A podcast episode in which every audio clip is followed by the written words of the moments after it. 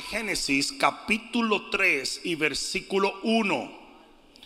Libro de Génesis capítulo 3 y versículo 1. Yo voy a compartir con ustedes una de las verdades más importantes que existen en este caminar cristiano. Honestamente se los digo, esta es una de las verdades más importantes que existen en nuestro caminar cristiano. Se las digo. Se las digo. Dios es bueno.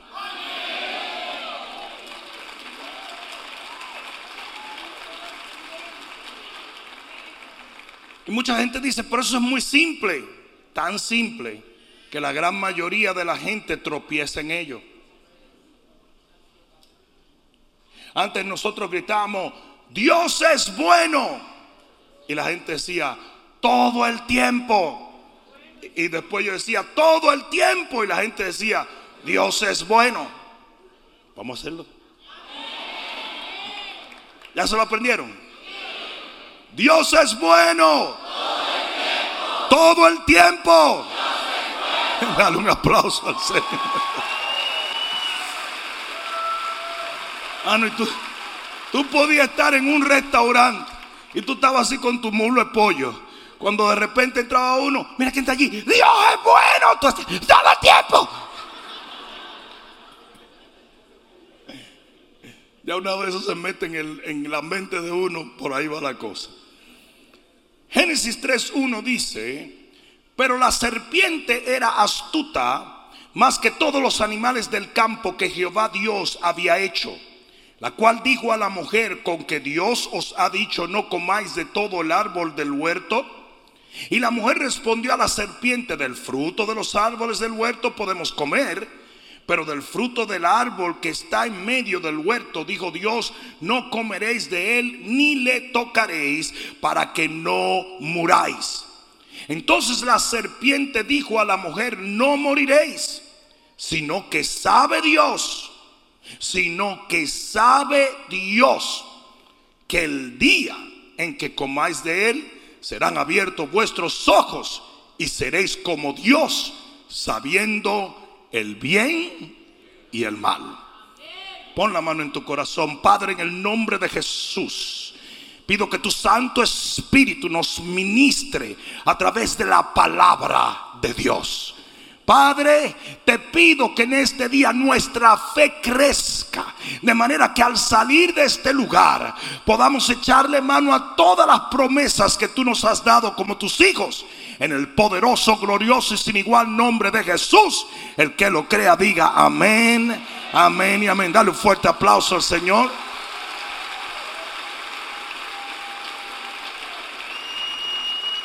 Y siéntate un momentito. Yo quisiera que te ubiques por un momento en dónde estaba Eva, la primera mujer, cuando la serpiente vino a conversar con ella. Si puedo darte algo gratuito, una de las cosas que debemos entender es que ninguna mujer debe conversar con ningún hombre si no está en presencia de su marido.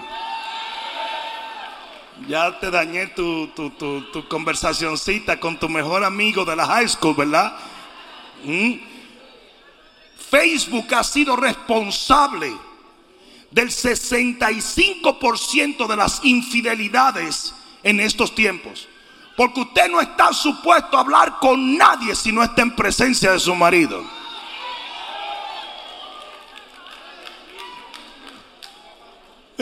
Hay una invitación para ser friend. Yo, yo le voy a decir una cosa y, quiero que me escuchen. Si su esposa o su esposo no lo deja entrar en su teléfono, usted tiene un problema gravísimo.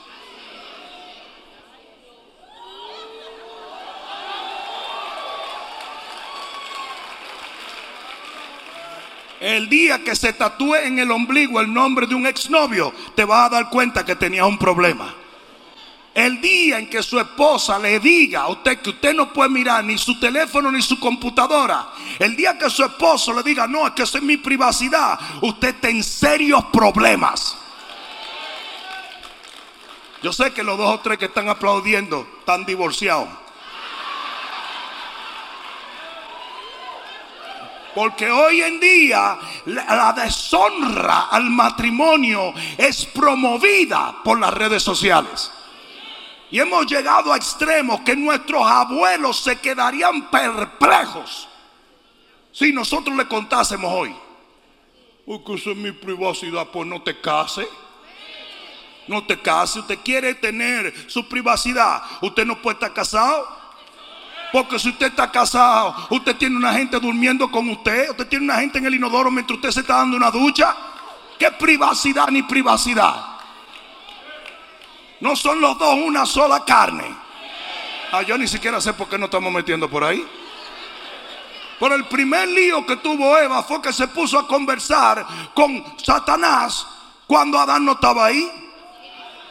¿Qué primo ni primo? Freca. Es que desde chiquito mi primo y yo, no, pues no están tan chiquitos ya. ¿Qué business tiene un hombre, una mujer casada, conversando con otra persona en ausencia de su marido, de su pareja? todo eso se lo di gratis, ¿eh? Todo eso es gratis. Pero yo quiero que te ubiques en ese momento donde Eva está allí y donde Eva había recibido una revelación de que Dios era bueno.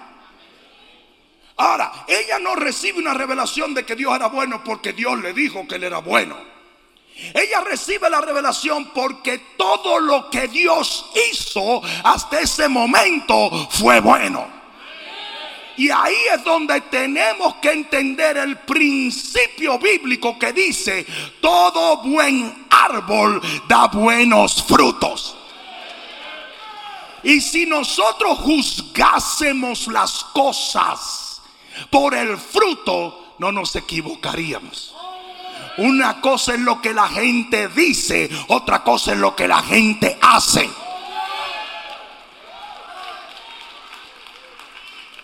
Por lo tanto, la Biblia nos enseña que en el momento en que Eva encuentra al enemigo, ella había visto que todo, digan todo, lo que Dios había hecho era bueno. Dios manifestó su bondad por sus obras. La Biblia dice, dale un codazo que está a tu lado, la Biblia dice que toda buena dádiva y todo don perfecto viene del Padre de las Luces, en quien no hay sombra de variación. Yo sé que Dios es bueno no porque me sé tres versículos. Yo sé que Dios es bueno porque lo único que Dios ha hecho en mi vida es bondad tras bondad tras bondad. Por eso los argumentos del enemigo nunca han funcionado en mi cabeza. Nunca. Porque Dios se me ha demostrado como un Dios bueno. Alguien debió decir amén allí. La Biblia dice en Mateo 7 que el árbol bueno no puede dar malos frutos. Y si Dios es bueno, Él no puede hacer lo malo. ¿Alguien entendió eso? Juan 10:10 10 dice que el ladrón no vino sino para hurtar, matar y destruir. Pero el Señor ha venido para que tengamos vida y vida en abundancia. Todo lo que da vida viene de Dios. Todo lo que da alegría viene de Dios. Todo lo que bendice viene de Dios. Y ustedes dirán, ay Dios, pero qué simple esto. Tan simple es que si Eva lo hubiera entendido, nunca hubiese caído en las redes del enemigo. Y parece mentira que todavía hoy en día el enemigo está destruyendo cristianos precisamente por la misma mentira de que Dios no es bueno. En el Salmo 119, versículo 68, David dice, bueno eres tú y bienhechor. Ah, ¿Qué quiere decir bienhechor? Alguien que hace el bien. Nosotros sabemos que Dios es bondadoso por lo que hace. No por lo que me dice la gente. ¿Por qué esto es tan importante? Porque la gente tiene argumentos, pero usted tiene testimonios. ¿Cuántos de los que están aquí estuvieron deprimidos, angustiados, perdidos, sin dirección, camino al infierno y ahora están llenos del Espíritu Santo, sano, provisto? Y tú sabes quién lo hizo, Dios. No lo pudo hacer la pareja que tanto soñaste. No lo pudo hacer el negocio que tanto esperaste. No lo pudo hacer la familia con la cual dependiste. Tuvo que venir Dios a tu vida para que todo cambiara. Alguien va a tener que testificar hoy. Y si pensaras en estos, no permitirías que gente viniera con argumentos baratos con respecto a Dios. Ellos tienen argumentos, pero usted tiene testimonios. ¿Alguien entendió eso? ¿Alguien entendió eso? Pero hoy no lo vemos así. Y muchísimos cristianos están literalmente amarrados por mentiras del enemigo. Porque compran argumentos en vez de mirar a los frutos. ¿Alguien entendió esto? La estrategia número uno del enemigo siempre ha sido juzgar a Dios como malo. Número uno, ese ha sido literalmente la herramienta más importante que el enemigo tiene para robarte a ti las bendiciones. Y si nos vamos al texto, te das cuenta que en el versículo 1, Él dice, oh, con que Dios no quiere que toques los salvos del huerto. ¿Sabe lo que le está diciendo? Dios quiere que te mueras de hambre. Fíjate qué déspota y qué controlador es Dios. Que habiendo abundancia, Él quiere que te mueras de hambre. Ese es el mismo diablo. Es por eso que cada vez que yo oigo un pastor predicando pobreza, yo digo, ese es el mismo diablo. Porque créelo o no, hay Pedros que se dejan usar por el enemigo. Me va a dejar solo ahora como que no es con usted. Llegó un momento en que el mismo Pedro que hizo una confesión y dijo, el mismo Pedro dijo, tú eres el Cristo. Y el Señor dijo, no te lo ha revelado ni sangre ni carne. Ese mismo Pedro, de repente el Señor dice, quítate Satanás. Porque no pones tu mira en las cosas de Dios, sino en las de los hombres. Porque si un hombre de Dios se descuida, puede comenzar a ser un instrumento del mismo infierno y no se da cuenta. Usted tiene que permanecer pegado a la palabra de Dios. A mí se me recontra importa tus ideas. Yo lo que quiero es palabra de Dios. Y en el momento en que Pedro entró en sus ideas, el diablo tomó control de su lengua. ¿Alguien entendió eso? La segunda cosa que le dice el enemigo en el versículo 4 es, no vas a morir. Ok, pero si Dios me dijo que yo iba a morir, si tomo del fruto, ¿cómo es que no, cómo es que no voy a morir? ¿Sabe lo que el enemigo le está diciendo? Dios miente. ¿Y saben la cantidad de gente en la iglesia que cree que Dios miente? Es por eso que leen la Biblia, pero la Biblia no tiene poder y no tiene efecto en sus vidas. Porque usted quiere agarrar un pedacito aquí y un pedacito allá. Cuando usted tiene que comerse el rollo entero como lo hizo el profeta. ¿Sabe lo que hizo Dios con un profeta? Le hizo comerse la Biblia. Deberíamos de hacer su mantequillita y para abajo recuerdo una vez que yo Rosas fue a una cárcel a predicar y dice que había un tipo que le dijo, me traes una Biblia.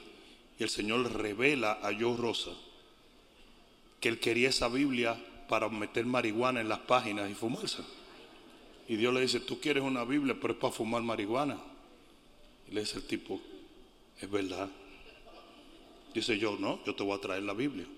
Pero te voy a pedir una cosa. Antes de fumarte una página, léela.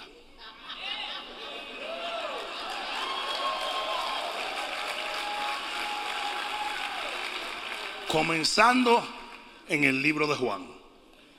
Cuando el tipo iba ya por Juan capítulo 5, cada vez que se fumaba un tabaco la nota le daba por otro lado. Para cuando yo volvió el tipo estaba convertido para la gloria de Dios. Si usted tiene que aprender a devorar la palabra tal y como es. Porque Dios no miente ni se arrepiente. ¿Cuál es uno de los problemas que tenemos hoy en día? Creemos que la Biblia necesita más explicación de la cuenta. Lea la palabra y lo que dice ahí hágalo y punto. Meltari fue el hombre que Dios usó para el avivamiento de Indonesia. Y esa gente, la iglesia entera vio panes reproducidos, vio gente caminando sobre las aguas, vio aceite reproducido en el avivamiento de, Indonesia. Se llama como viento recio el libro, As a Mighty Wind. Y, él dice que uno de los problemas que tiene la iglesia es que ya no leemos la Biblia textualmente, sino que creemos que vasija significa esto y agua significa lo otro. Y aunque sí es cierto que la Biblia tiene una interpretación espiritual, usted también tiene que aprender a tomar la Biblia textualmente. Porque Dios dijo lo que quería decir y punto. Y usted tiene que tomar eso. ¿Qué le dijo al enemigo? No, Dios te dijo que, que, que, ibas a morir, pero yo te digo que no vas a morir. El diablo es un mentiroso. Dios es un Dios veraz. Si Satanás es el padre de toda mentira. Cuando Satanás miente, habla de sí mismo. Porque Él es el padre de toda mentira. Y yo descubrí algo hace mucho tiempo. Y es que una mentira es lo opuesto a una verdad. Por lo tanto, cuando Satanás te dice que tú no eres un hijo de Dios, es porque tú eres un hijo de Dios. Cuando te dice que no estás sano, es porque estás sano. Cuando te dice, ¿alguien está entendiendo eso? Pero en ese momento Eva le compra la mentira al enemigo y hace a Dios un mentiroso cuando el mentiroso era el diablo. Tercero, en el versículo 5 le dice, ¿sabes qué es lo que pasa con Dios? Que Él no quiere que tú seas como Él. Él no quiere que seas como Dios. Él no quiere que conozcas la verdad. Y eso es una mentira. Todo el que te diga que Dios no quiere tu superación te está mintiendo. Todo el que te diga que Dios te quiere en una condición enferma y paupérrima te está mintiendo. El Señor quiere levantarte, restaurarte, bendecirte. Eso es vida en abundancia. ¿Alguien está entendiendo eso?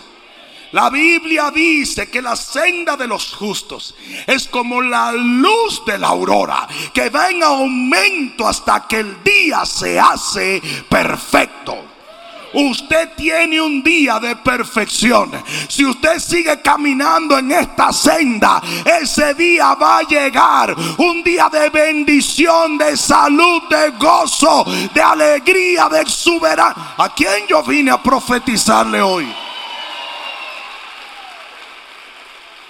Hay un día de perfección de luz para tu familia. Hay un día de perfección de luz para tu ministerio, tu negocio, tu vida, tus emociones. No juzgues la condición en la cual estás y pienses que así vas a estar para siempre. Vienen cambios para tu vida. Y si usted se atreve a seguir caminando, ¿alguien está entendiendo eso aquí? usted se atreve a seguir caminando, el Señor lo va a llevar de luz en luz, de una mayor gloria a una mayor gloria. Y dile al que está a tu lado, eso es para ti. Pero cuando vemos esa conversación del enemigo con la primera mujer, la primera, porque esta es la mentira desde el principio, todo se resume en Dios no es bueno. Y Eva comienza a tener problemas. Porque ella dice, wow, wow, wow, wow, wow, wow, Pero es que todo lo que él ha hecho es bueno. Y ahora este tipo me dice que él no es bueno. Y esa es la lucha que mucha gente tiene aquí en la iglesia. Usted está comparando frutos con argumentos. Y de repente viene tu primo más perdido que Adán en el Día de las Madres todo desbaratado, decirte, no, es que ustedes los evangélicos, bla, bla, bla, bla, bla. Y viene cualquier gente y te, y te habla cuatro disparates. Y tú comparas los frutos que has vivido con los argumentos que estás oyendo. Y a veces cometes el error de irte por los argumentos cuando el árbol se conoce por él. Si yo fuera tú, yo le diera un gloria al Señor.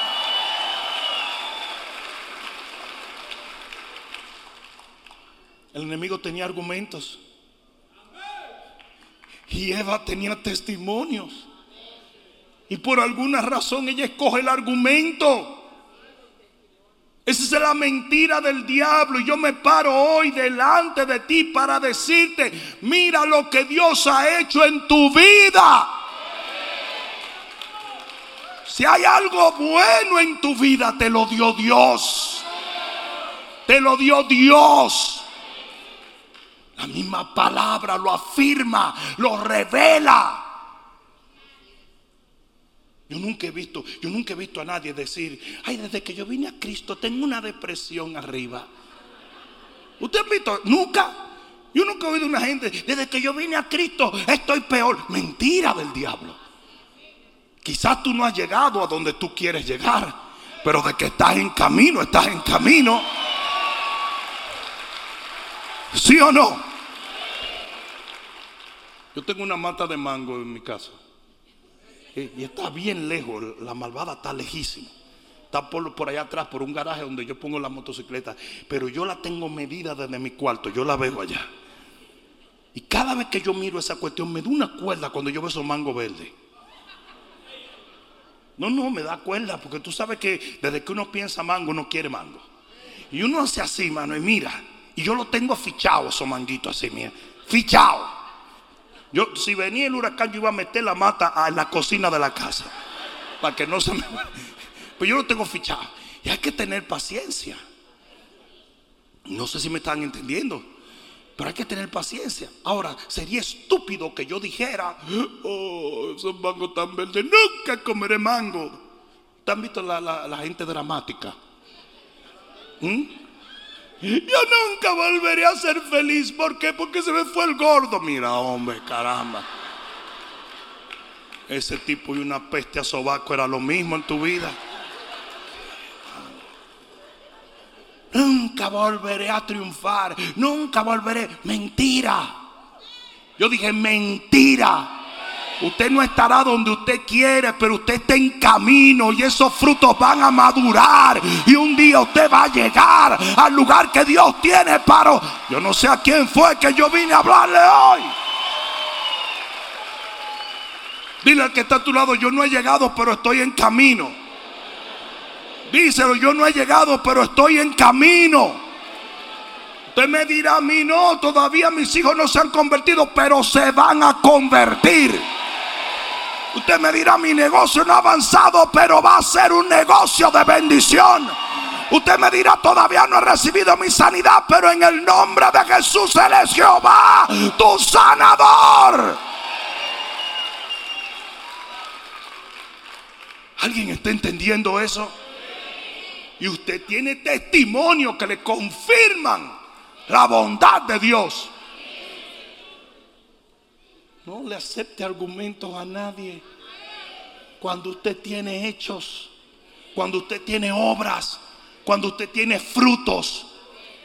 Esa es la primera cosa que usted tiene que entender. Si Eva hubiera dicho, este baboso vino a hablarme tonterías que ya yo he confirmado que no son reales, ella se hubiera librado de lo que el enemigo vino a hacer. Si lees Génesis 1 y 2, te vas a dar cuenta que todo lo que había allí era bueno. Todo era bueno. Compadre, había hasta oro, había, habían ríos, habían frutos, había de todo. Pero ella aceptó el argumento por encima del testimonio. Y ahí es donde el enemigo engaña a mucha gente. Mira, aquí, en el coco, aquí, aquí el enemigo comienza a trabajar y a disuadirte de las verdades que tú conoces. ¿Alguien está entendiendo? En el libro de Job, capítulo 1, versículo 16, comenzaron a pasarle un montón de desgracias a Job. Y vino un tipo y le dijo a Job, fuego del cielo cayó y destruyó a tus hijos, tu familia y a todo el mundo. Pero cuando tú lees la Biblia, tú sabes que ese fuego no era del cielo, sino que era Satanás oprimiendo. Pero eso es siempre lo que el enemigo quiere. Que tú creas que lo malo que te ocurre en la vida vino de parte de Dios. Yo recuerdo cuando yo vine a Cristo, lo primero que yo aprendí era que Dios hacía milagros. Lo primerito. Aquello fue tan impresionante para mí porque mi familia siempre le gustó la brujería. Siempre nos gustaba lo sobrenatural. Siempre queríamos ver algún poder extraño. No, en serio. Mis tías tenían escobas parqueadas en la casa y todo. Y eso era brujo viene, brujo van y, y sajumerio y de todo. Un día vi un altar en mi casa, compadre, y veo, veo, eh, ah, veo que hay una, una, una taza con ron y al lado había dólares. Entonces yo le pregunté a mi mamá, ¿qué es eso? Ese ron es la alegría y los dólares, la prosperidad. Digo yo, ¿por qué dólares? Hay quien quiere peso, es dólares. Entonces,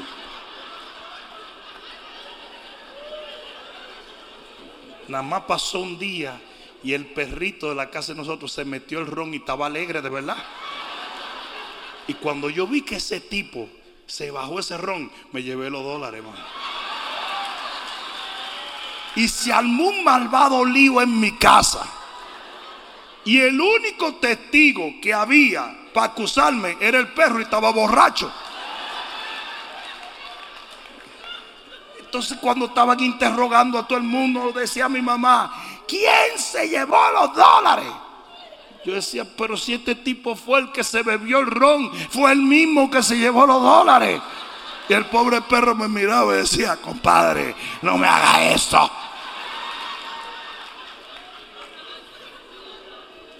Pero el día que yo descubro que Dios hacía milagros, eso fue una cosa traumática para mí. Y yo salgo corriendo donde una tía mía, que en siendo ñañara le habían caído todas. Oye, esa tía mía no salía de un lío. Enferma siempre. Le digo, tía, tía, el Señor te va a sanar. Y esa mujer se incomodó conmigo. Y me dijo, tú te estás juntando con los evangélicos. Tú te estás juntando con los evangélicos. Digo, yo soy evangélico ya. dice, óyeme bien lo que te voy a decir. La enfermedad la pone Dios para enseñarnos. Y esos milagros de que tú hablas son del mismo diablo. yo le dije entonces, entonces lo que tú me quieres decir a mí es que Dios te enferma y el diablo te sana. Y no hubo quien sacara a mi tía de ese argumento. Pero eso es exactamente lo que el diablo quiere. ¿Qué decían los fariseos de Jesús? Él hace milagros por Belcebú. En otras palabras, Belcebú te sana. Eso es una mentira diabólica. Y fue lo que le dijeron a Job. A Job le dijeron, fuego del cielo, Dios te mató tu familia. Mentira del diablo. Dios es vida, Dios es salud, Dios es redención, Dios es bendición.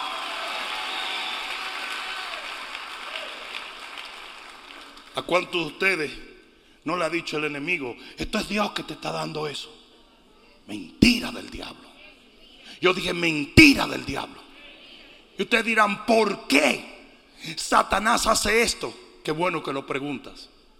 Y el Salmo 27 nos enseña en el versículo 13, mira lo que dice David. Y quizás te aclarará por un momento por qué el enemigo pierde tanto tiempo convenciéndote de que Dios es el que quiere tu mal. En el Salmo 27, versículo 13, dice la palabra, yo hubiera desmayado, y está hablando David, si no creyese que veré la bondad de Jehová en la tierra de los vivientes. Y por eso te dice David, aguarda a Jehová y esfuérzate y aliéntese tu corazón si espera en Jehová. Oye bien lo que dice David. Dice, ¿ustedes me ven bien fuerte a mí? No, hombre, no. Yo me hubiera desmoronado, yo me hubiera desmayado si no fuera porque creo en una cosa y en la bondad de Dios. Pero no en la bondad de Dios cuando lleguemos al cielo, porque en eso creen muchos cristianos, sino en la bondad de Dios en la tierra de los vivientes. Porque hay muchísimos cristianos que están esperando llegar al cielo para recibir todas las bendiciones, pero ¿y qué de aquí? Si la Biblia dice el justo será recompensado en la tierra. Usted no va a tener que tener fe en el cielo para sanidad. Usted no va a tener que tener fe en el cielo para provisión. Usted no va a tener que tener fe en el cielo para criar a sus hijos. Usted tiene que tener fe aquí porque la fe agrada a Dios. Si usted le va a creer a Dios, tiene que creerle aquí. Y lo que el enemigo quiere es que tú pierdas esa fortaleza que tiene el que cree en la bondad de Dios. ¿Y quién va a depender de un Dios malo? No, David decía, mi fortaleza viene de creer en un Dios bueno. Si yo no creyese en esa bondad, si yo me hubiese dejado engañar del enemigo, si yo hubiese permitido que los argumentos del diablo hubiesen minado mi mente y mi corazón, ya yo me hubiera desmayado, ya yo hubiera perecido. Y aceptan muchísimos cristianos, se están muriendo poco a poco porque no han aprendido que Dios es bueno.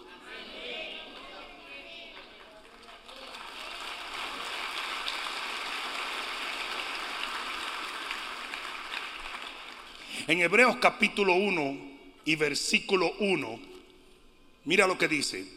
Dios, habiendo hablado muchas veces y de muchas maneras en otro tiempo a los padres por los profetas, en estos postreros días nos ha hablado por el Hijo, a quien constituyó heredero de todo y por quien asimismo hizo el universo. Importante que leamos el versículo 3. El cual siendo el resplandor de su gloria, y la imagen misma de su sustancia. Tú estás oyendo eso, ¿verdad? Jesús era la imagen de la sustancia de Dios. Era un reflejo de Dios. Era el verbo de Dios. Dice, y quien sustenta todas las cosas con la palabra de su poder habiendo efectuado la purificación de nuestros pecados por medio de sí mismo, se sentó a la diestra de la majestad de las alturas. Digan amén a esto. ¿Por qué te estoy leyendo esto? Porque la manera de tú saber que Dios es bueno es mirando a Jesús. Jesús le dijo a Felipe, el que me ha visto a mí, ha visto al Padre. Y las obras que yo hago, no las hago yo, sino que las hace el Padre a través de mí le voy a preguntar una cosa. ¿A cuántos de ustedes le dijeron que Dios te enfermaba para enseñarte? ¿A cuántos? Levanten la mano. Ah, pero ustedes no eran cataloquio. ¿A cuánto le dijeron que la enfermedad era una prueba para que aprendieses algo? ¿Cuántos vienen de una iglesia que el voto de pobreza era un voto aceptable ante Dios? Y que la pobreza era humildad de corazón. Yo he visto pobres que son más orgullosos que cualquier rico. ¿Mm? Pero muchos de ustedes vienen de ahí. Yo vengo de ahí. Sin embargo, les voy a preguntar una cosa. ¿Cuántos de ustedes vieron a Jesús hacer a una persona pobre? Ah, pero lo vieron multiplicar los panes y los peces. Mm. ¿Cuántos de ustedes vieron a Jesús decir, gripe? Moquillo de pollo. Ah, pero ustedes sí vieron a Jesús sanar a los enfermos, ¿verdad? ¿Cuántos de ustedes vieron a Jesús matar a alguien? Ah, pero sí resucitó a Lázaro, ¿verdad? Entonces, ¿de dónde que sale la doctrina de que Dios enferma, hace pobre? Porque Jesús dijo, el que me ha visto a mí ha visto al Padre. Y las obras que yo hago las hace el Padre en mí. Él es la imagen de la sustancia de Dios. Ah, pero como Satanás tiene una obra en la mente de los cristianos y constantemente le miente, y el cristiano aprende a tomar argumentos por encima de los frutos, ahí es donde viene el problema. Y por más sencillo que tú piensas que este mensaje es, yo estoy casi seguro de que tú no has escuchado un mensaje de que Dios es bueno en mucho tiempo. Porque el enemigo se asegura de que no se predique esto. ¿Alguien está escuchando? Necesitamos volver a los evangelios y ver a Dios como es Dios. Y ver a Dios como un sanador, como un libertador, como el que da vida. Ver a Dios como un Dios que perdona, como perdonó a la mujer adúltera. Ver al Señor como un Dios que da vida, como aquel que levantó a Lázaro ver al Señor como un Señor tan misericordioso que fue capaz de libertar a un hombre lleno de demonios. Hay, un síndrome que se llama Stockholm, síndrome de Estocolmo. Y esto viene en el año 73, hubo un secuestro de una persona y esa persona, pasado un tiempo, comenzó a hacer empatía con sus secuestradores. Y como quien dice, comenzó a amar la gente que lo torturaba. Es un caso extraño, pero, pero es, un, es un término en la psicología clínica. Esa es la relación que muchos cristianos tienen con Dios. Él me tortura, pero yo como que le tengo cariño. ¿Saben cómo es la oración de muchos cristianos? Pégame, pero no me deje.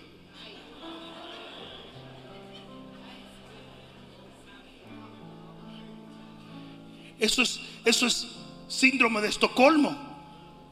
Porque tú lo oyes hablar de Dios y lo pintan a Dios como un secuestrador y un malvado. Pero yo le amo. Ay, qué belleza, ¿verdad? Tú eres mejor que Dios. Es que eso es una distorsión. Lo que a ti te está aconteciendo, las batallas que tú estás librando, los retos que han venido a tu vida no vinieron de parte de Dios. El que quiere que tú rebases esos, esos problemas es el Señor. O no fue el Señor que te dijo que tú le puedes hablar por la fe a una montaña que se te mete en, en medio y tirarla a la mar. Pero ¿cómo le vas a hablar a la montaña si cree que la montaña la puso Dios? Te sientes un blasfemo por creer en la sanidad. Te sientes un blasfemo porque, por creer en la prosperidad. Y mucho de esto, la culpa de mucho de esto lo tienen algunos pastores que predican el evangelio del diablo. ¿Saben cuántos pastores miran esta iglesia y lo que hacen es criticarla? Y dicen, mira este, un hereje. Un muy hereje, ¿verdad? Pero ¿por qué tengo más gente que tú?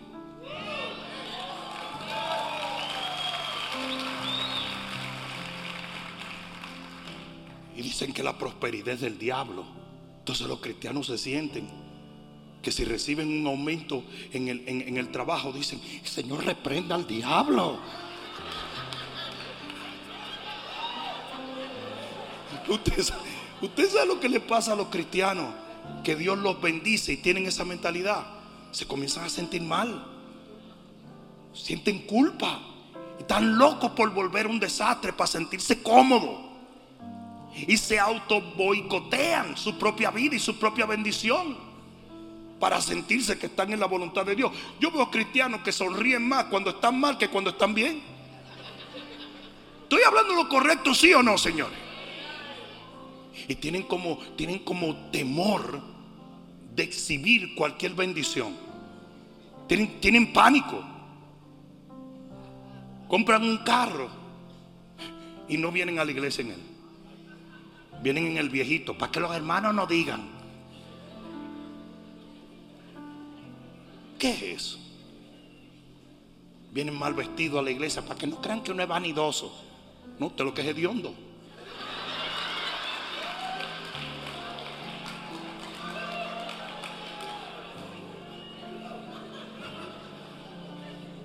Hubo una vez que unos, unos, unos, babosos ahí de una radio comenzaron a atacarme.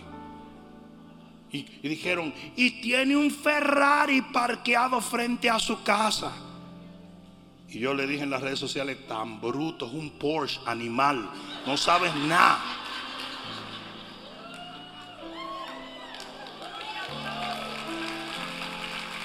Porque dice la Biblia que los cretenses eran malas bestias. O sea que hay gente que ni pa' bestia da. Yo vi un pastor pidiendo perdón en las redes sociales por unos tenis que se compró. Porque le cayeron arriba de que porque tiene unos tenis Gucci. Mira lo que hace el pastor. Y el tipo dijo, perdóneme, yo voy a donar estos tenis. Le, dije, le di mi número, mándamelo a mí tengo tenis para botar, pero mándamelo, porque si tú eres tan bruto, yo quiero poder predicar con los tenis tuyos. ¿Y desde cuándo?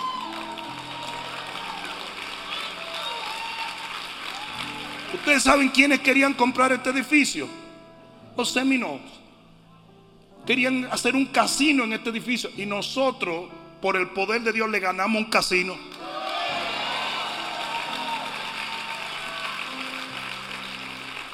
Y hay cristianos que en vez de ver eso como una bendición, lo critican. ¿Por qué? Porque le enseñaron que Dios no provee cosas buenas, que Dios no es bueno. Mira lo que dijo el Señor, si ustedes siendo padres malos saben darle buenas cosas a sus hijos, ¿cuánto más el Padre?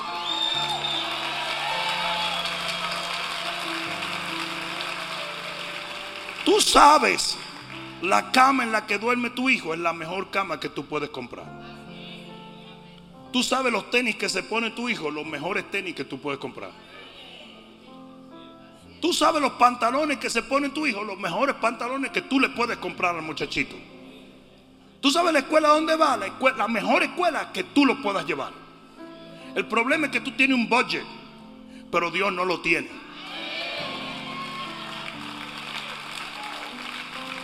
Y si tú lo llegas a entender, vas a entender cuánto Dios quiere bendecirte.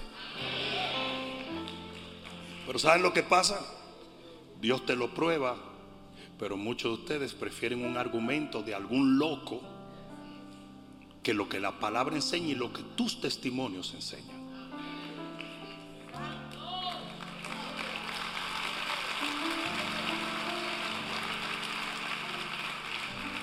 Una cosa que yo aprendí es, yo aprendí esto. Yo aprendí que cuando una gente no tiene, tiene muchos recursos, le da lo mismo darte 100 dólares como darte 10 mil.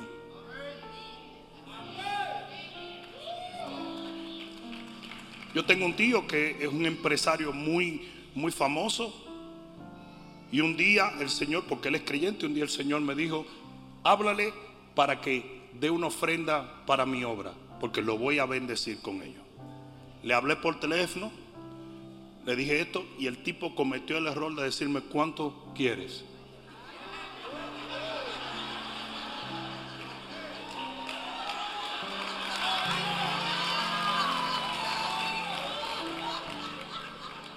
y dio la ofrenda, pero borró mi teléfono.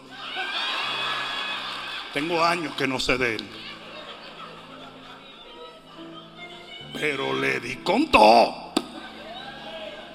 Porque lo que pasa es si el tipo tiene, es lo mismo que de poco como que de mucho. ¿O no?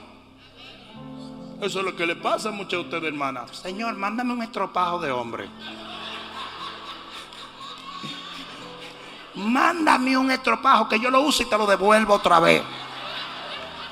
No, pido un príncipe, pido un hombre de Dios, pido un hombre de provisión, con estatus, con de todo. Vi un tipo que oraba, Señor, mándame un camión de basura. Señor, mándame un camión de basura. Y el pastor lo oía en el altar, le dijo, compadre, ¿por qué usted pide un camión de basura? Adiós, le boto la basura y me quedo con el camión. Y eso ilustra perfectamente cómo nosotros pensamos que Dios no quiere darnos cosas maravillosas. Como que tuviéramos que engañar a Dios. No, así no es. ¿Alguien entendió eso? Voy a terminar con esto. En Isaías 5:20 hay una advertencia que dice, hay del que llama a las tinieblas luz. Y con esto termino. Los amigos de Job inculparon a Dios de las desgracias de Job cuando ustedes saben bien que el responsable por las desgracias de Job fue Satanás porque lo dice la Biblia. No lo estamos inventando, lo dice la Biblia. Y al final del libro de Job, Dios le dice a Job, vete y ora por los amigos tuyos, porque los enfermé a todos por cuanto no hablaron de mí lo correcto. Me inculparon de algo que yo nunca hice. Y Job tuvo que venir orar por ellos para que ellos fueran sanados. ¿Y saben lo que dice la Biblia de Job? Nunca acusó a Dios. Nunca. Porque hay una advertencia en la Biblia. Es que usted no puede llamar lo que es luz tinieblas y lo que es tiniebla luz. Hay muchísima gente que han comprado la mentira del enemigo de que el causante de sus desdichas, sus problemas, sus retos, sus lágrimas es Dios, cuando es el mismo diablo el que lo ha hecho.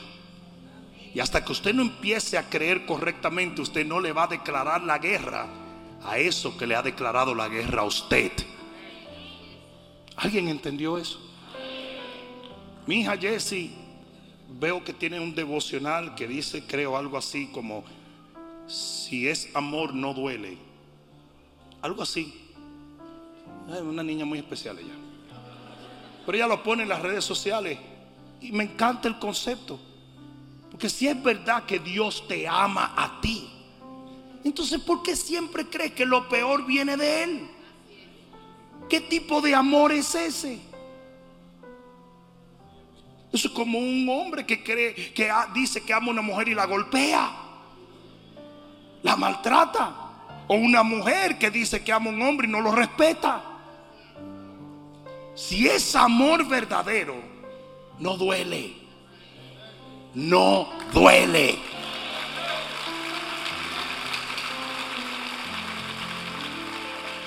Si te maltrata, suéltalo. Suéltala. Que Dios no nos envió a esta tierra a sufrir, sino a servirle a Él con todo el corazón.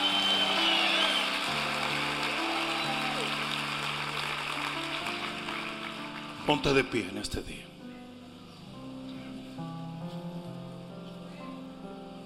¿Alguien aprendió algo? Si ustedes le preguntan y dicen, ¿de qué predicó el pastor? Que Dios era bueno. Van a decir, ah, no, ya esa yo me la sé. Bishop predicó de la bondad de Dios. Ah, no, no, sí, sí. En, en la escuela dominical yo aprendí eso. Si lo hubiésemos aprendido verdaderamente en la escuela dominical, no permitiríamos que el enemigo cambie nuestro concepto de Dios constantemente.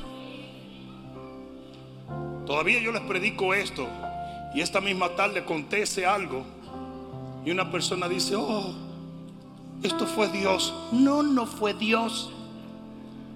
Porque si vino a destruir y vino a matar y vino a, a, robar, no es de Dios. No sé si alguien me está entendiendo. Y hasta que usted no lo entienda así, usted no va a querer confrontar esas cosas cuando Dios nos ha dado las armas espirituales para confrontar esas cosas. Dios es tu aliado. Él es tu padre. Él te ama. Así es. Así es. Él es tu vida, Él es tu amado, Él es el que, el que provee las cosas maravillosas en tu vida. No permitas que el diablo tergiverse las cosas. No lo permitas. Yo dije, no lo permitas. Mucha gente le sirve a Dios bajo el síndrome de Estocolmo. Él me maltrata y él me da duro. Pero de todas maneras yo le amo. Como si tú fueras mejor que él. Busca en tu vida todo lo que es maravilloso. Y esa es la huella de Dios en tu vida. Si te hace reír, si te da paz, si te hace gozarte, si te hace levantar las manos y decir gracias, ahí está la huella de Dios. Ahí está la huella de Dios.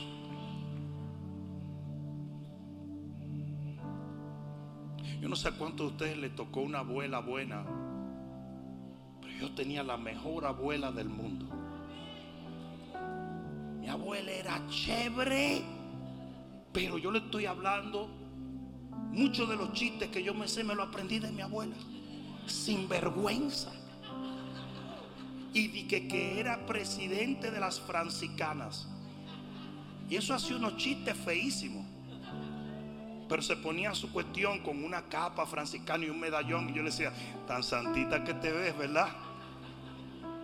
Gracias a Dios antes de partir se convirtió. Pero mi abuela, como estaba tan ocupada con los franciscanos, ella aparecía en mi casa de golpe. Y a veces yo llegaba de la escuela y cuando llegaba de la escuela yo sabía que mi abuela estaba ahí. ¿Sabes por qué? Por el olor en la cocina. Señores, yo entraba por esa puerta y decía, ¡Abuela! Huyendo. Y ahí estaba abuela. Dándole ese caldero. Así debería de ser tu relación con Dios. Que tú no tengas ni que verlo, solamente por la esencia que tú percibes.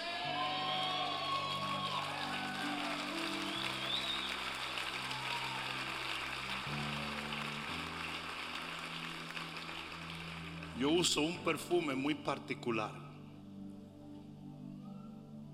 Y los otros días José, José Germán le dijo a alguien, usted no puede usar ese perfume, es el de Patol.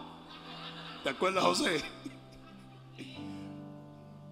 Pero hay veces que yo paso por un pasillo y ya saben que yo llegué sin saber que yo estoy ahí. Porque es un perfume muy particular. Así debería ser tu relación.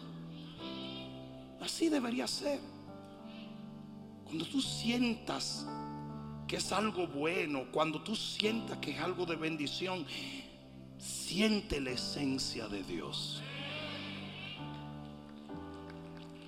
No te dejes engañar del diablo.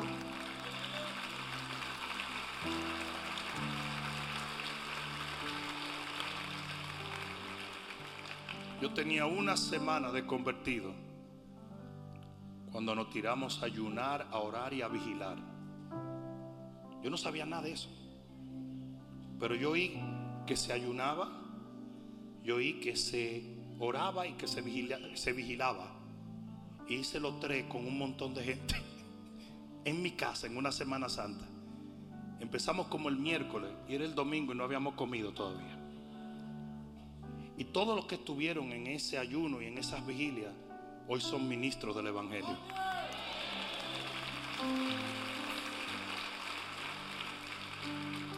Pero en ese día, en una de esas noches, estábamos tirados y percibimos el aroma del Señor. De repente la habitación, como a las 3 de la mañana, donde estábamos orando, se llenó de un perfume. Y éramos tan nuevos en el Señor que bueno, el pastor Juan Hernández estaba allí también. Y, éramos tan nuevos que no nos atrevíamos a abrir los ojos porque decíamos, cuidado si está ahí el Señor, cuidado. Tiempo después, cuando comenzamos a orar por liberación, aprendimos a detectar y a discernir el aroma del diablo. Ellos se llaman espíritus inmundos por una razón, porque huelen mal. Entonces, usted tiene que percibir la esencia y el aroma cuando es del enemigo y cuando es de Dios. Y mi compadre, no es verdad que un hedor es igual a un aroma y un perfume. Y eso es lo que el enemigo ha querido tergiversar en tu vida. Es muy simple. Si es bueno, viene de Dios.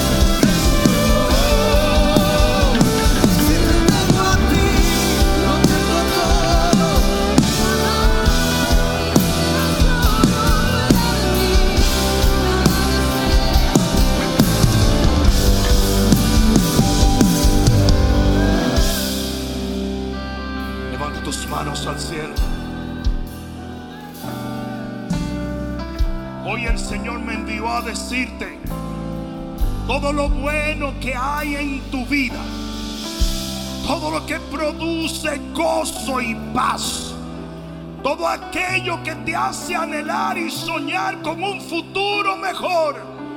Te lo he dado yo, hijo mío, hija mía. Y eso solamente es el comienzo. Porque el que está en Cristo, una nueva criatura es. Las cosas viejas pasaron y aquí todas son hechas nuevas. Si aún todas las cosas no han sido hechas nuevas en tu vida, tú tienes que seguir creyendo y seguir soñando y seguir esperando. Porque Dios tiene un plan. Y ese plan es para hacerte bien y para llevarte a un lugar al cual Él te destinó desde el vientre de tu mamá. Levanta tus manos en el nombre de Jesús Padre. Yo reprendo toda enfermedad. Yo reprendo toda dolencia. Yo maldigo toda obra del diablo. Y en el nombre que es sobre todo nombre, el nombre de Jesús, la echo fuera de la vida de este hombre y de esta mujer. Y proclamo, Padre mío, que sus vidas serán un reflejo de las grandes obras que tú haces. Padre mío, hoy te pido, restauralos, levántalos, sánalos, bendícelos en el nombre de Jesús. Hazlo, Padre, por amor a tu propio nombre, hazlo, Señor. Te lo pido en este día, para que tu nombre sea glorificado en sus hogares, en sus familias y en sus matrimonios. En el poderoso nombre de Jesús. Mientras tienes tus manos levantadas, dile, Señor Jesús, en este día yo he de creer que tu bondad es mi sustento. En el nombre de Jesús, yo creo y recibo un milagro de parte tuya. En este momento y para la gloria de Dios, yo caminaré bajo la creencia de que tu bondad por siempre me sostendrá en el nombre de Jesús. El que lo crea de un grito de gloria ahora mismo. Vamos iglesia, vamos, vamos, vamos, vamos, vamos, vamos, vamos. Fuera de ti, Aleluya, aleluya. Dale un abrazo a alguien y dile Dios es bueno, Dios es bueno, Dios es bueno.